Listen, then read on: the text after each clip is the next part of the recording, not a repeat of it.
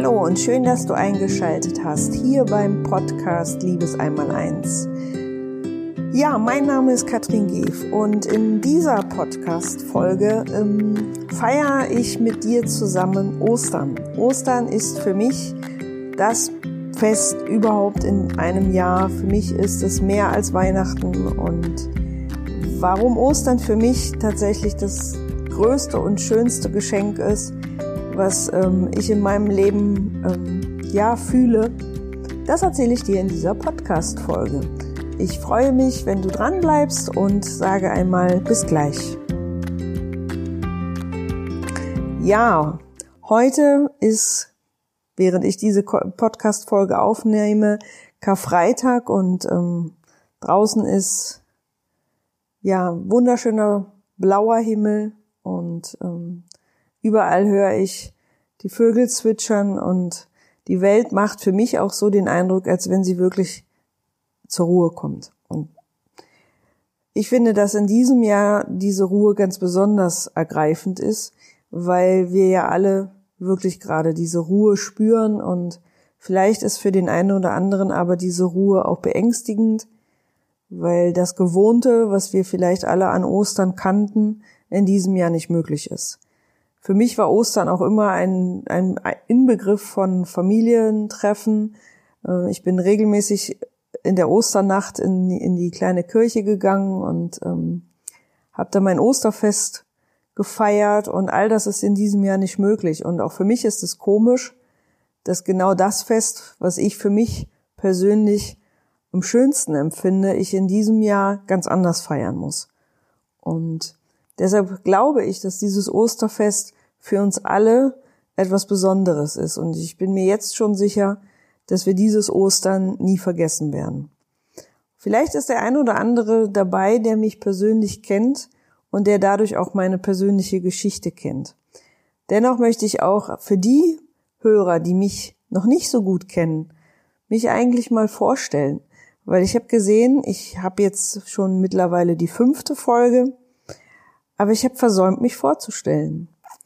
Und diese Podcast-Folge ist etwas, wo ich dir meine ganz persönliche Geschichte erzähle.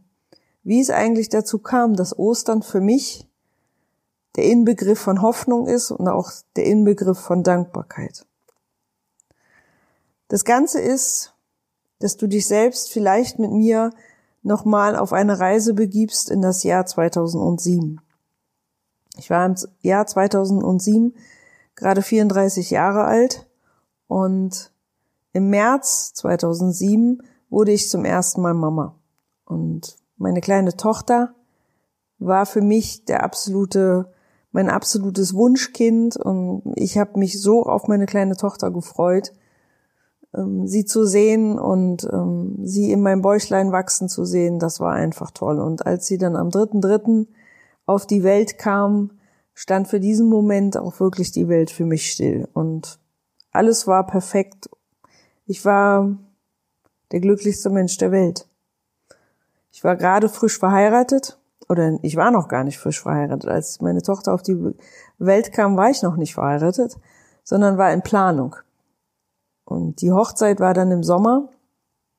Alles war super und ich habe den Sommer genossen. Draußen war es so schön warm und immer mit meinem Füßchen irgendwie im, im Gras gespielt und kannst dir vorstellen, es war wirklich der klassische, die klassische heile Welt. Ich hatte einen super Job, ich habe ja in der Klinik gearbeitet, hatte da seit vielen Jahren die Verantwortung für eine große Abteilung, hatte da genau das, was ich immer machen wollte, glaubte mich in einer wunderschönen Beziehung zu befinden, hatte gerade ein kerngesundes Mädchen auf die Welt bekommen. Für mich war die Welt perfekt. Für mich war mein Leben perfekt. Und ich dachte, dass ich angekommen bin, dass das, was ich mir immer gewünscht habe, in Erfüllung gegangen ist.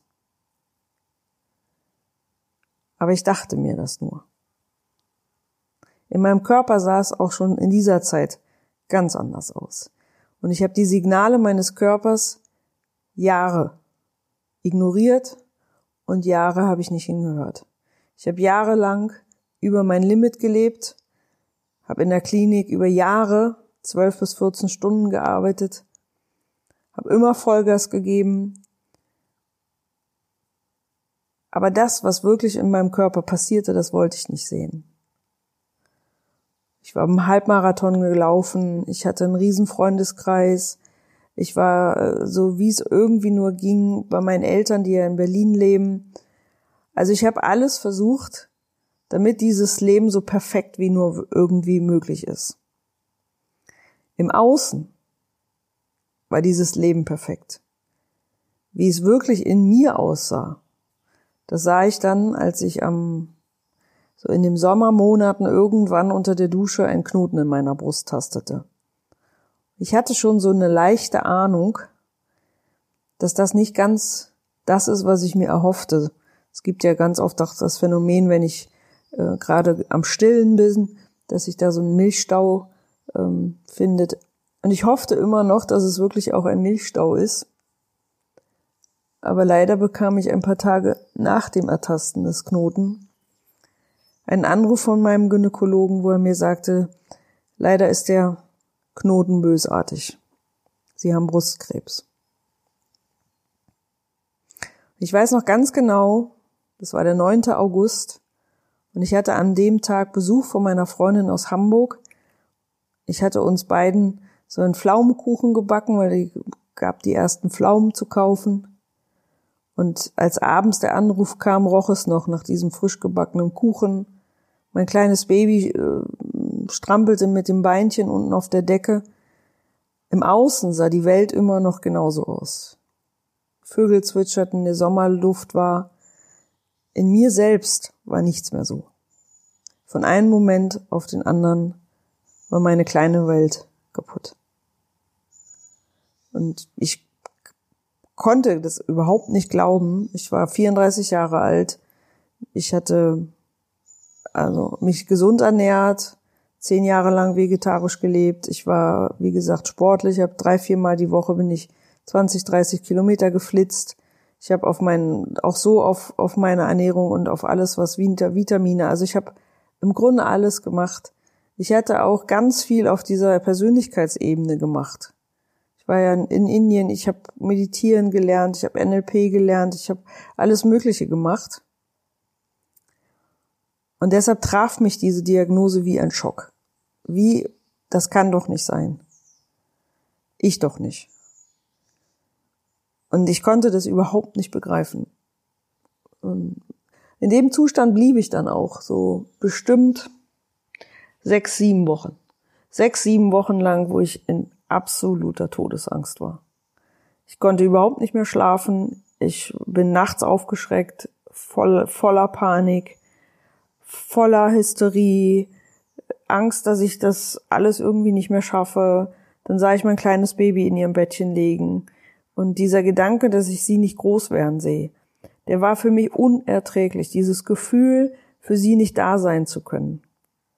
Das war nicht auszuhalten. Das konnte ich manchmal nicht mal für eine Millisekunde ertragen, diesen Gedanken. Und irgendwann saß ich da und fragte mich wirklich, warum? Warum ich? Und ich kam keine Antwort. Ich bekam einfach keine Antwort. Ich habe bei Google gesucht, habe alle möglichen Statistiken ausgewertet und ich wollte verstehen, warum ich. Bis ich irgendwann wirklich heulend vor meinem Computer zusammenbrach und mein damaliger Mann äh, mich da mehr oder weniger getröstet hat und mich da rausgeholt hat und ich habe gesagt, ich muss damit aufhören. Ich werde im Internet keine Frage beantwortet bekommen. Auf die Frage, warum, werde ich nie eine Antwort bekommen, weil es einfach keine Antwort gibt. Und es war so wie so ein Moment, wo ich wusste, dass ich diesen klassischen Weg der Medizin und diesen klassischen Weg, der ist für mich alleine nicht machbar.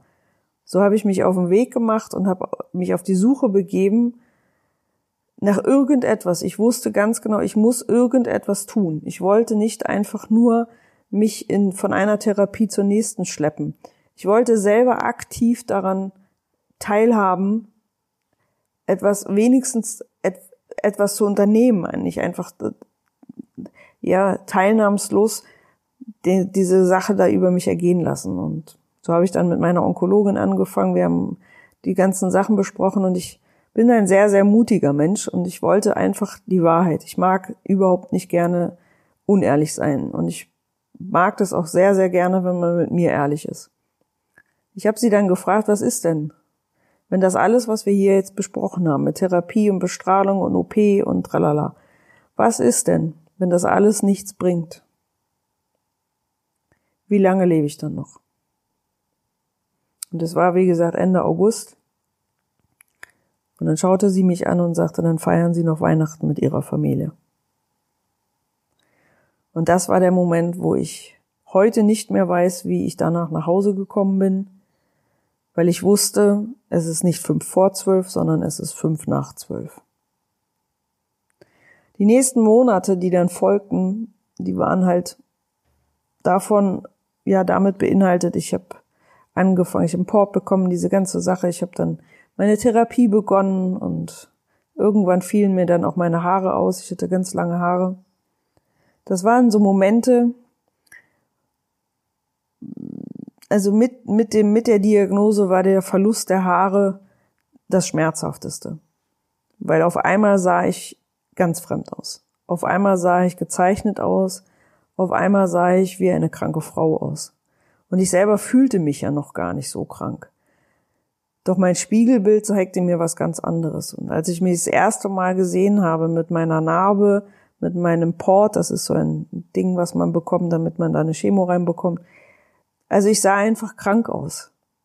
Und ich habe so bitterlich um mich geweint, weil ich das nicht verstanden habe, wie ich auf einmal, wie mein Körper auf einmal so krank sein kann. Und ja, und dann habe ich in der Zwischenzeit einfach weitergesucht nach einer Möglichkeit, wie komme ich, was kann ich selber tun, dass ich wieder ins Leben komme. Denn was ich damals schon begriffen, begriffen habe, ist, wenn in mir ein Tumor ist, der so aggressiv ist, dass ich nur noch vielleicht ein halbes Jahr leben kann, dann muss ich meinen Fokus nicht darauf richten, auf Krankheit, weil da ist schon genug Krankes in mir, sondern dann muss ich meinen Fokus auf Leben richten, damit das, was in mir gerade schrumpft, größer wird als Krankheit. Zum Zeitpunkt der Diagnose war die Krankheit größer als das Leben. Und ich habe verstanden, dass ich Leben in meinen Körper bringen muss, damit diese Krankheit wieder verschwindet. Also habe ich meinen Fokus hundertprozentig auf Leben gerichtet. Und ich fand irgendwann ein Buch, ein wundervolles Buch, und die Frau, die das Buch geschrieben hat, hat über ihre Mentoren gesprochen, die ihr dabei geholfen hat, wieder gesund zu werden. Und ich habe alles auf die Beine gestellt, um diese Frau zu finden. Und es hat eine ganze Weile gedauert, aber ich habe sie gefunden. Und es ist dann am Ende meine Mentorin geworden. Ich habe sie angerufen und ich glaube nicht an Zufälle, weil diese Frau lebte zum damaligen Zeitpunkt in Köln. Jeder weiß, dass ich auch in Köln lebe und auf Ibiza. Aber sie war gerade in dieser Zeit in Köln. So traf ich sie und wir lernten uns kennen und ich fing mit ihr an zu arbeiten. Und irgendwann fing es draußen an, es war dann schon Herbst und ich wurde immer schwächer und immer schwächer. Wusste nicht mehr ein noch aus. Ich habe dann weiter mit meiner Mentorin schon gearbeitet und ich habe ganz viel verstanden. Sie hat mir diese Zusammenhänge erklärt, dass in meinem Körper etwas Leere, äh, diese Leere ist und dass ich in einer 380 Grad, in, in einer 180 Grad, nicht 380, in einer 180 Grad Drehung lebe und sie hat mir dieses ganze Thema Emotionen und verdrängte Emotionen und all das ist mir bewusster geworden. Peu à peu, immer mehr ist mir klar geworden, dass ich eine Lebenslüge gelebt habe, dass ich in einem Leben mich verfangen habe, was so wenig meinem eigentlichen Leben entsprach. Und es waren alles unendlich schmerzhafte Prozesse. Und, und dann gab es eben dieses, und darum geht's in meiner Podcast-Folge, und dann gab es eben doch dieses eine besondere Erlebnis. Und es war, wir hatten dann mittlerweile schon die Weihnachtszeit und ich selber war so schwach, dass ich daheim schon ähm, mit so einem Toilettenstuhl gefahren wurde und ich konnte schon gar nicht mehr richtig aufstehen und zwischendurch ganz viel vergessen. Ich weiß von ganz vielen Wochen gar nichts mehr meine kleine Tochter, die war irgendwie mit ihrem Vater beschäftigt. Also ich nahm das alles nur noch so am Rande wahr. Und weil ich so K.O. war und so geschwächt war, bin ich selbst ins Krankenhaus gegangen und es war zwei Tage vor Nikolaus. Und als ich dann da auf dieser Station lag in meinem kleinen Einzelzimmer, da rauschte so peu à peu so ein bisschen mein Leben an mir vorbei. Und es war dann die Nacht vor Nikolaus, wo ich nicht mehr schlafen konnte. Ich einfach merkte so, ich, ich kann nicht mehr, ich bin komplett am Ende. Und irgendwas muss ich mir einfallen lassen, weil ansonsten werde ich diese Nacht nicht mehr überleben. Und weil ich in diesem kleinen Zimmer nicht mehr liegen konnte, bin ich in meinem Schlafanzug morgens um fünf oder so, wann das war, bin ich aufgestanden und wollte in diese kleine Krankenhauskapelle. Weil ich irgendwo dachte, ich brauche einen Ort, wo ich zur Ruhe komme. Obwohl ich ja in einem kleinen Zimmer war, aber da war es mir nicht ruhig genug. Und dann bin ich los und auf dem Weg dahin traf ich dann noch so eine Ordensschwester und die pumpte mich so an, so, das nächste Mal kommen sie aber nicht im Panteufelchen. Und da tat ich schon etwas, und das ist in mir im Nachhinein erst bewusst geworden, was ich mich vorher nie getraut hätte. Und da habe ich ihr gesagt, wissen Sie was, morgen komme ich gar nicht. Und ich habe mich im Nachhinein total erschrocken, dass ich so frech war, weil das gab es vorher nicht. Ich legte mich dann in diese kleine Krankenhauskapelle und da um mich herum war alles dunkel. Da brannte nur diese kleine Kerze, diese Osterkerze. Und ich legte mich dann auf diese Bank und fing an zu weinen. Ich habe so um mein Leben geweint. Ich lag da und mein ganzes Leben, also viele Menschen sprechen ja davon, wenn sie in diese Nahtoderlebnisse kommen, dass das Leben so rückwärts zurückläuft. Und genau so war das. Und ich lag auf dieser Bank und sah mich, wie ich Mama wurde und sah mich, wie ich meinen, meinen Job bekam. Und ich ging so alle Etappen meines Lebens. Ich sah, wie ich meinen Eltern damals Tschüss sagte, als ich nach Köln gezogen bin von Berlin. Und wie meine Mama geweint hat, dass ich so weit weggehen musste. Und dann sah ich mich in Indien und sah Soraya Tschüss sagen. Und all diese Momente. Sorry. Und dann sah ich mich als kleines Mädchen bei meinem Vater vorne auf dem Boot sitzen. Mein Papa hatte so ein kleines Boot und der hat mich immer vorne draufgesetzt. Und ich sah mich da sitzen mit dieser Kapitänsmütze. Und da fiel mir ein, dass ich so viele Träume hatte. Und ich hatte nur ganz, ganz wenige davon erreicht. Und da wurde mir bewusst, dass ich nicht gehen will. Auf gar keinen Fall will ich gehen. Ich bin erst 34 Jahre und das ist mir einfach da bewusst geworden, das kann doch nicht alles gewesen sein. Und ich begriff, dass ich mein Leben bisher nur für andere gelebt habe, aber nie für mich selbst. Ich habe nie für mich Ja gesagt. Ich habe nie diese Bindung mit mir selbst gefühlt. Ich habe sie nur durch andere gefühlt, aber nie durch mich selbst. Und als ich da lag in dieser kleinen Krankenhauskapelle, ist mir eins bewusst geworden dass dieses wundervolle Leben, dass ich das hergegeben habe für alle anderen. Ich wollte allen anderen gefallen und bin selbst gefallen. Und ich wusste überhaupt nicht, was ich machen sollte. Ich wusste einfach nur, so geht's nicht mehr weiter. Und dann habe ich etwas getan, was ich noch nie gemacht hatte vorher. Ich habe wirklich angefangen zu beten und habe gesagt, lieber Gott, wenn es dich wirklich gibt, dann hilf mir jetzt. Ich kann keinen Schritt mehr weiter. Und während ich da lag und ganz ruhig wurde, da kam irgendetwas und ich weiß nicht, was es war. Aber ich wurde irgendwann ganz, ganz ruhig. Und irgendwann spürte ich, dass mir nichts passieren wird. Denn dieses Leben ist unabhängig von dem, was ich im Außen habe. Es ist unabhängig von diesem Körper. Es existierte bereits, bevor ich mir dessen bewusst wurde. Und all das verstand ich auf einmal. Auf einmal war mir klar, dass das, was ich für Leben was ich dachte, was mein Leben ist, dass das bis jetzt alles nur in einem Äußeren war. All das, was ich für mich verstanden habe, das war wie Loslassen in dieser Nacht, an diesem Morgen, in dieser kleinen Kapelle. Und ich habe einfach losgelassen. Weil all das, ich habe es verstanden, ist alles nur im Außen. Das bin nie ich. das kleine, dieses, diese, dieser kleine Kern, der immer schon da war und der auch immer bleiben wird, der wird mir nie verloren gehen. Egal, was ich im Außen verliere. Und mit diesem Bewusstsein kehrte so ein tiefer Frieden in mich. Und ich lag da noch lange, vielleicht noch eine Stunde. Und ich wusste einfach, dass mir nichts passieren wird. Egal, wie es im Außen läuft. Egal, ob ich wirklich vielleicht diesen Körper verlassen muss. Aber ich hatte so einen tiefen, tiefen Frieden. Und das war diese, dieser Moment, wo ich einfach begriffen habe, das war vielleicht das, was Jesus an Karfreitag erlebt hat. Und deshalb ist für mich Ostern so ein Feuerwerk an, an Hoffnung, an, an Liebe, weil ich glaube, dass auch er in dieser Nacht von Karfreitag geahnt hat, dass er dieses Leben loslassen muss. Und auch er ist in diesem ganz, ganz tiefen Vertrauen geblieben, dass was danach kommt, viel, viel schöner wird. Und in dieser kleinen Nacht, in dieser Nacht, in dieser kleinen Kapelle an Nikolaus, habe ich mich an ihn erinnert.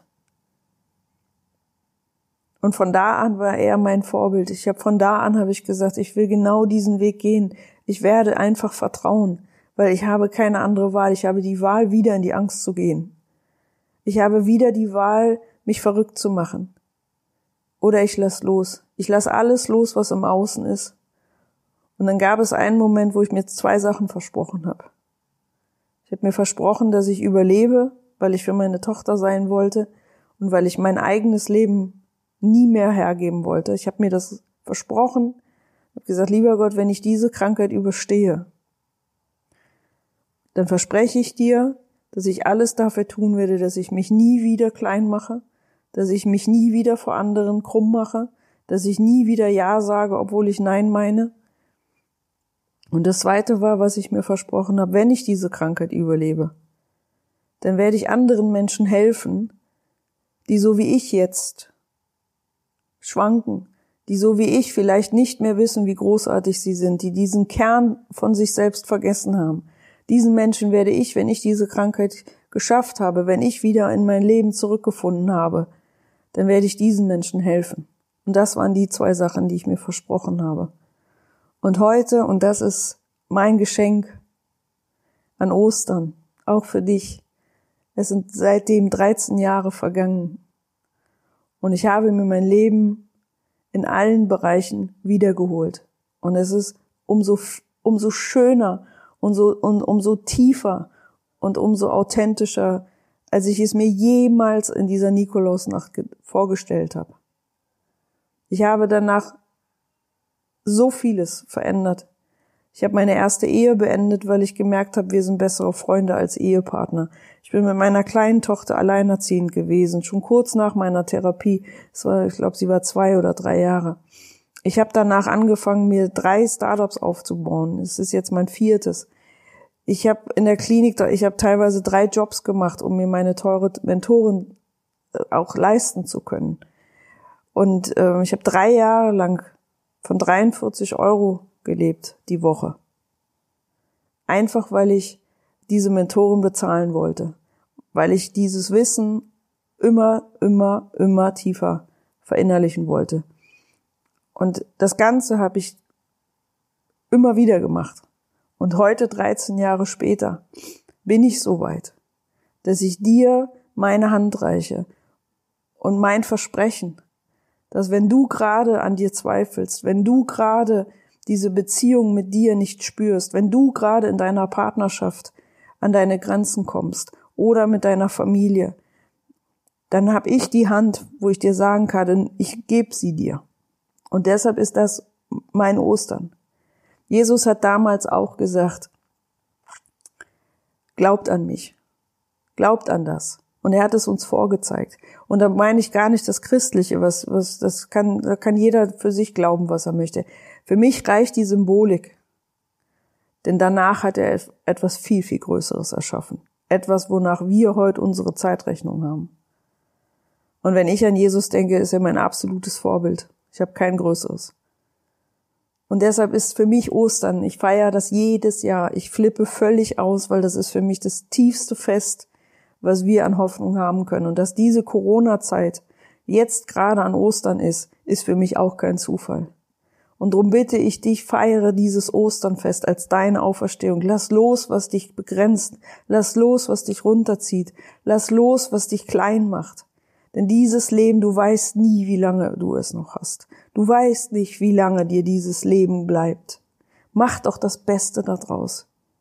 Denn so wie ich in der Kapelle lag und bitterlich geweint habe, weil ich dachte, ich bleib, mir bleibt vielleicht keine Zeit mehr, es wieder richtig zu machen, es gut zu machen. So ist es vielleicht auch für dich irgendwann so, dass du vielleicht dann es bereust, dass du das oder dieses oder jenes nicht gemacht hast. Und darum bitte ich dich an diesem Osterfest, geh raus, feiere dein Leben, zünde dir deine kleine Osterkerze an, weil wir nicht jetzt in die Kirchen können. Mach irgendein Ritual, was du auch immer möchtest. Und hab dich lieb. Hab dich als dieses wundervolle Lebewesen lieb, was vor vielen Jahren auf diese Welt kam. Finde diesen Sinn. Das ist das, was ich dir an diesem Ostersonntag von Herzen wünsche. Feiere Ostern und ich bin in Gedanken bei dir, umarm dich und fühl dich gedrückt. Ich wünsche dir ein wundervolles Osterfest mit dir selbst, aber auch mit deinen Lieben. Und ähm, ja, in diesem Sinne beende ich meine Podcast-Volle. Ich hoffe, dass sie dir ganz, ganz, ganz viel Mut macht, dass egal wie viel im Außen kaputt geht, dass du immer daran glauben darfst, dass wieder Ostern ist. In diesem Sinne danke ich dir von Herzen, dass du mir deine Aufmerksamkeit geschenkt hast. Ich möchte dich noch auf ein ganz besonderes Special an dieser Stelle hinweisen. Und zwar habe ich all meine Erfahrung, all mein Wissen, all meine Liebe in meinen ersten niegelnagelneuen Online-Kurs Be Yourself gepackt.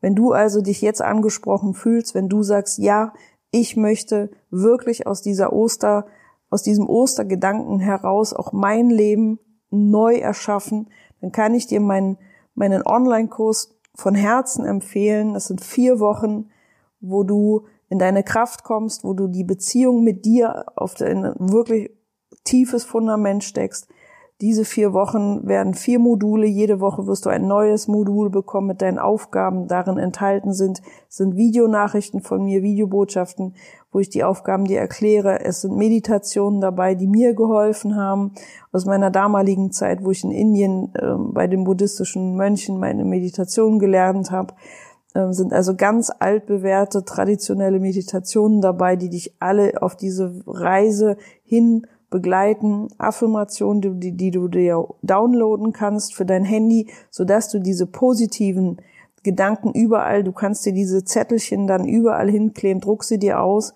dass du in diese positiven Glaubenssätze kommst. Und ganz was Besonderes ist noch in dem Online-Kurs. Einmal die Woche hast du die Möglichkeit, mit mir in ein persönliches Coaching in einer Videokonferenz zu kommen, wo auch alle anderen Teilnehmer da sind. Du kannst dir also ein Umfeld erschaffen, was dich groß macht. Falls du jetzt ein Umfeld hast, was dich eher klein hält, wo du eher ängstlich bist, dann hast du dort die Chance, dir ein neues Umfeld zu kreieren mit Menschen, die alle so, den, so, so ticken wie du, die alle groß werden wollen. Und das ist das, was wir brauchen, ein Umfeld, wo wir uns getragen fühlen, wo wir uns geliebt fühlen. Herzliche Einladung an dich. Wenn du Interesse hast, schau in meinen Show Notes nach. Be Yourself beginnt am 14. Mai. Du kannst dich aber jetzt schon auf die Warteliste eintragen. Der Vorverkauf beginnt nächste Woche Mittwoch. Das ist der 16. Fe äh, der 16. Na, April. Dann beginnt der Vorverkauf. Und jetzt kommt der Knaller.